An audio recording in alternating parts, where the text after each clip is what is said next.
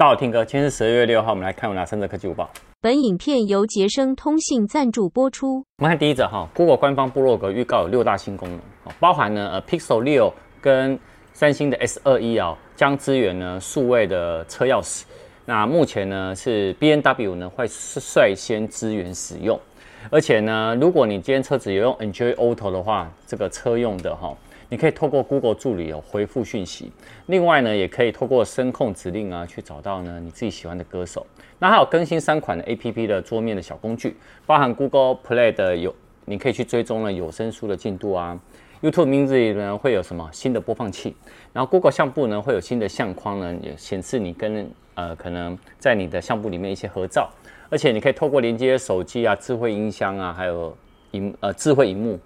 可以通知呢，呃，家人提醒呢，他们有一些大小事情的一些通知讯息。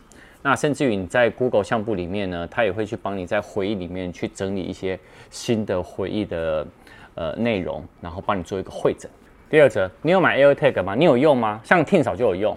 那加拿大警方的那个警察局哦，他们发布一个最新的新闻稿指出哦，他们近一年的窃贼啊，犯罪手法竟然是用 AirTag 去追踪定位功能。他呢，率先呢会去锁定什么？你要在市区里面呢，你要下手目标，然后暗中把 AirTag 呢藏在难以难以察觉的角落，例如呢油箱盖里面的内侧。那再利用呢寻找的定位功能显示你的车子的位置以后呢，才去做行窃。所以他们有建议说，如果我们开车的人你都有用 iPhone 的话，有收到不明 AirTag 的追踪讯息，你一定要提高警觉。但你真的在车上如果找到的话怎么办呢？把那电池拆开丢掉就好了。好，这边要大家特别记得啊，因为果然还是很多那种不孝人士哦会拿来使用。好，所以大家呢一定警觉性一定要提高。好，讲第三个之前呢，我先讲一下，我上礼拜六有开箱白色豆腐头，就是这一家的，好，非常好用。但是呢，呃，有安卓很多的用户说，那这一颗呢，安卓用户可不可以用？不行。但我强烈跟对方建议说，你们一定要开放让对让安卓的用户也可以来做使用备份。那另外的部分呢是呃，因为我那时候开箱的是 USB-C 的，他们今天在下午呢，哎，应该是这两天呐、啊，他们就会正式开卖了。那连接呢，我到时候也会更新到我的资讯栏，好不好？但我们采购现在因为今天休假，我还是叫采购去积极争取我们公司的听歌严选也可以卖。好，那绕回来。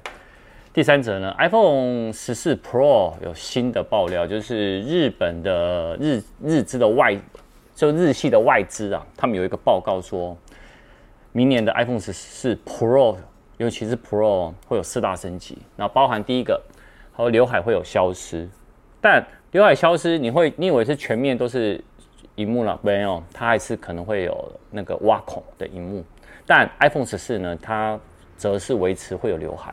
那另外呢，主镜头呢会从一千两百万画素升级到四千八百万画素，我觉得这个应该是蛮准确的。再来呢，那个记忆体哦升级到八 GB 的 RAM，我觉得这个也非常好，尤其有些人很喜欢打 game 的。在第四个当然是有台积电的四纳米的制成的 A 十六晶片，这个也一定是会有的。那里面呢，在手机尺寸的部分呢，五点四寸的 iPhone 的 mini 的这个系列哦，确定呢应该就是不会有。他们说接下来呢。明年的 iPhone 会只有两个尺寸，一个是六点七寸，一个是六点七，呃，六点七寸跟六点一寸这两个荧幕的尺寸而已，好不好？那相关的 iPhone 十四的相关有更新的一些讯息，我们午报呢持续都会帮大家来注意。那我们就晚上影片见了，拜拜。